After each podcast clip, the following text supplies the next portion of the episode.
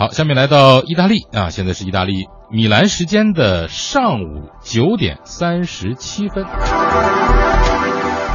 作为这个意大利的第一家族啊，而且是菲亚特集团的呃创立的家族阿涅利家族的这个继承人哈，拉波埃尔坎呢，现在是决定要自立门户了，决定成立一家创立公创业公司，然后专门给客户打造这个量身定制的汽车产品。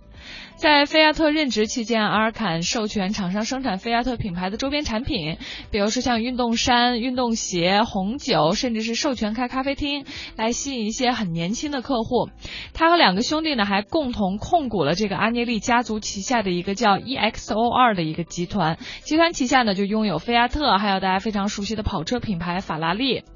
埃尔坎呢，现在啊是在米兰购买了一座五十年代的加油站，来作为自己这个创业公司的办公所在地。到目前为止呢，公司已经为客户量身定制超过一百台汽车，其中啊包括印有沙漠风光图案的奔驰 SUV。现在呢，还在和宝马集团讨论合作的机会，因为未来啊这个私人定制的需求肯定会不断的增加。除了汽车呢，这家公司还能够定制游艇、直升机等等产品，甚至能够重新。设计这个星球大战风格的菲亚特五百，阿尔坎呢还希望哈，在这个迈阿密和迪拜也开设这种类似的专营店，来扩大企业规模。此外呢，他还打算在接下来的几周时间啊，去拜访硅谷的工程师，来和他们探讨一下，就未来科技呢对于这个汽车产业究竟会产生一个什么样的影响。其实目前啊，很多公司都很关注这个汽车这一块哈，谷歌和苹果呢都是已经进军了汽车产业。最后一句话非常关键啊。其实，谷歌和苹果已经不仅仅是进军了汽车产业